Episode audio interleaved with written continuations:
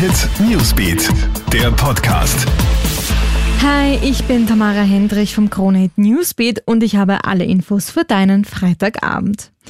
Die Bundesregierung zeigt sich heute zuversichtlich und präsentiert weitere Lockerungen. Ab 10. Juni wird die Sperrstunde in der Gastronomie um zwei Stunden nach hinten verlegt. Zeitgleich wird auch der Mindestabstand zwischen den Tischen von zwei auf einen Meter reduziert. Und es dürfen Indoor bis zu acht Erwachsene, Outdoor sogar bis zu 16 Erwachsene pro Tisch Platz nehmen.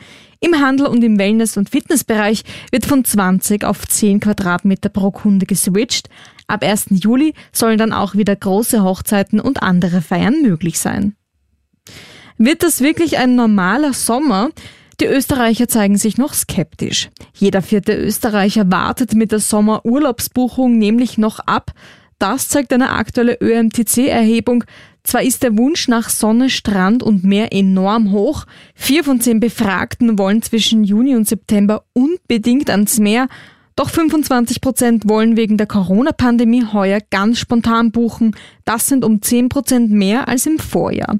Kein Wunder, sagt Tourismusforscher Peter Zellmann.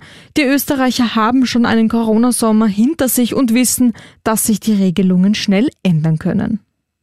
Und die EMA, die Europäische Arzneimittelbehörde, gibt grünes Licht. Sie empfiehlt die Zulassung des BioNTech-Pfizer-Impfstoffes für Kinder und Jugendliche ab zwölf Jahren. Die Entscheidung muss aber in letzter Instanz von der EU-Kommission getroffen werden. Im Falle einer Zulassung sollen bis zum Ende des Sommers auch Minderjährige geimpft werden, so Gesundheitsminister Wolfgang Mückstein heute in einer Pressekonferenz.